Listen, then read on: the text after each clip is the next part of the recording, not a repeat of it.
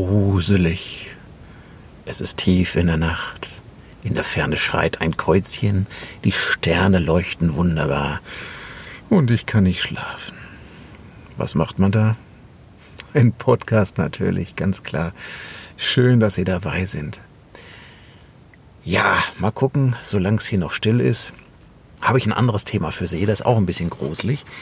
Und zwar Performance. Es gibt immer manchmal wieder diese Serviceanfragen, wo jemand sagt, ja, Freifunk funktioniert zwar grundsätzlich schon, aber doch viel zu wenig, man wünscht sich mehr Bandbreite.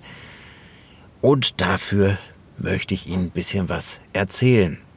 Ja, woran liegt es, wenn es so ist?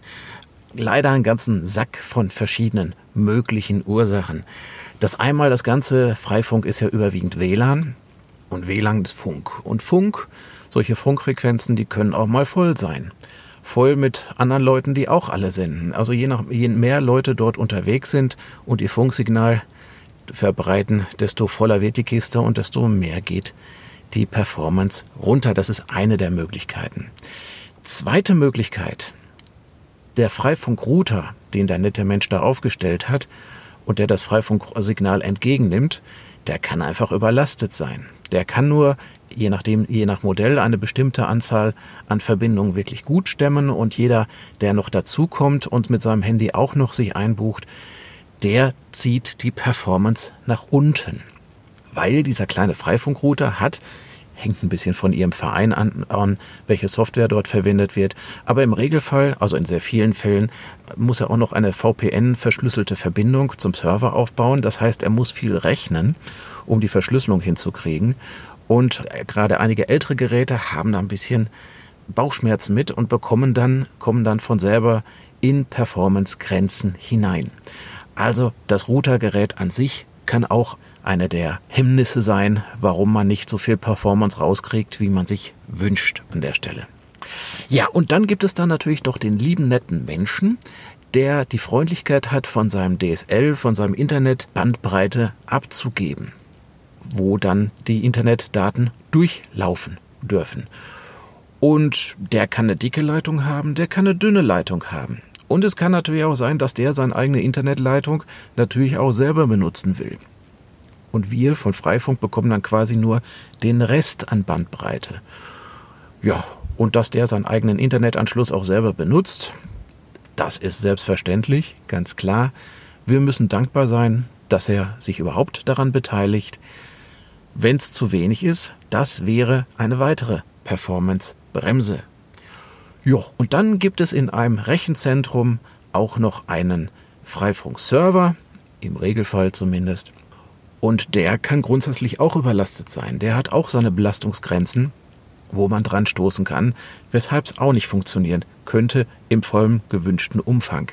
Also es gibt viele gute Gründe, warum es leider nicht funktioniert oder nicht gut genug funktioniert. Und jetzt äh, würde ich sagen, fahren wir eine Runde Fahrstuhl.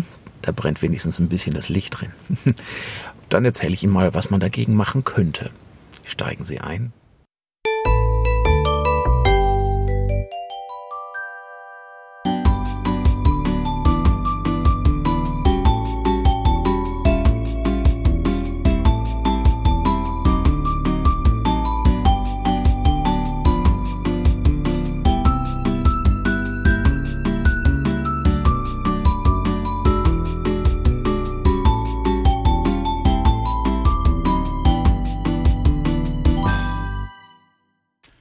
So, gehen wir es nochmal eben kurz durch. Also für den normalen Standardfall.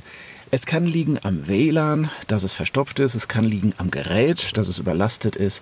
Es kann liegen am DSL-Anschluss, dass der einfach mehr für unser, von unserem Freifunksignal nicht transportieren kann. Und es könnte am Server im Rechenzentrum liegen, dass er schlicht und simpel überlastet ist an der Stelle. Gut, wie gehe ich vor, wenn ich erstmal vor Ort bin? Als erstes zucke ich mal mein Smartphone. Da habe ich eine kleine App drauf, die heißt Wi-Fi Analyzer und die zeigt mir, was denn im WLAN-Netz Netz so alles gefunkt wird. Also ich sehe dort zwar nicht, wer da alles sendet, aber ich sehe die WLAN-Basisstation. Wir haben ja nicht nur unseren Freifunkrouter, andere Leute haben ja nun auch ihr eigenes WLAN noch dabei. Und in einigen Fällen kann man sehen, dass die sich alle auf derselben auf demselben Kanal herumprügeln. Und je mehr Leute in einem, auf, auf einer und derselben Frequenz senden, desto verstopfter ist das Ding. In einigen wenigen Fällen besteht dann die Lösung darum, dass man versucht, die Sendekanäle der anderen WLANs ein bisschen zu entstressen, dass man sagt, dass man mit dem Nachbarn redet und sagen, hör mal, kannst du mal zwei Kanäle, Kanäle höher gehen, dann klopfen wir uns nicht alle auf die, auf der, um dieselbe Frequenz. Ist manchmal eine Lösung, um mehr Durchsatz durch das Funksignal zu kriegen. Der schnelle Gedanke, einfach beim Freifunkrouter den Kanal zu wechseln, funktioniert nicht, weil wir möchten, dass die Freifunkrouter sich untereinander meshen, also dass sie sich untereinander verbinden. Und dafür müssen die alle auf derselben Frequenz arbeiten. Und in den weitaus meisten Freifunkvereinen ist es unerwünscht, Kanal, den Kanal des Freifunkrouters zu wechseln. Ja, dann würde ich als nächstes mal auf der Karte gucken. Auch das ist von Freifunkverein zu Freifunkverein ein bisschen anders. In vielen Vereinen gibt es eine Karte, wo man sehen kann, welcher Knoten gerade online ist und wie viele Nutzer gerade auf dem Knoten arbeiten, wer sich alles damit verbunden hat, also wie viele zumindest. Wie überlastet ist denn dieser Knoten, der dort ist, wäre die Frage, die dahinter steckt. Und dann hätten wir schon mal eine Erkenntnis, ob dieses Gerät, der Freifunkrouter, ob das schlicht und simpel überlaufen ist, weil da zu viele Leute versuchen drauf zu senden. Eine Lösung kann sein, dann dort schlicht und simpel ein dickeres Gerät hinzustellen. Die ganz einfachen kleineren Geräte haben meistens dann Performance-Probleme. Das heißt, dass sie nicht in der Lage sind, eine große Menge an Verbindungen gut genug zu handeln, und ein größeres Gerät mit mehr Rechenkraft hat dann da manchmal größere Chancen. Ansonsten steht die, ist der Standardweg, mehr Geräte aufzustellen. Bevorzugt auch jeder mit einem eigenen DSL-Anschluss, soweithin möglich. Grundsätzlich kann man die Geräte auch per Kabel untereinander verbinden. Der Standardfall ist, dass sie sich per Funk äh, meshen, also mit, per Funk miteinander verbinden.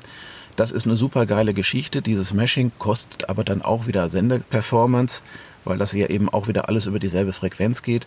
Die Geräte mit Kabel untereinander zu verbinden, ist von der Idee her eine super Idee, scheitert in der Praxis meistens daran, dass es ja gar nicht so banal ist, ein Kabel von hier nach da zu verlegen.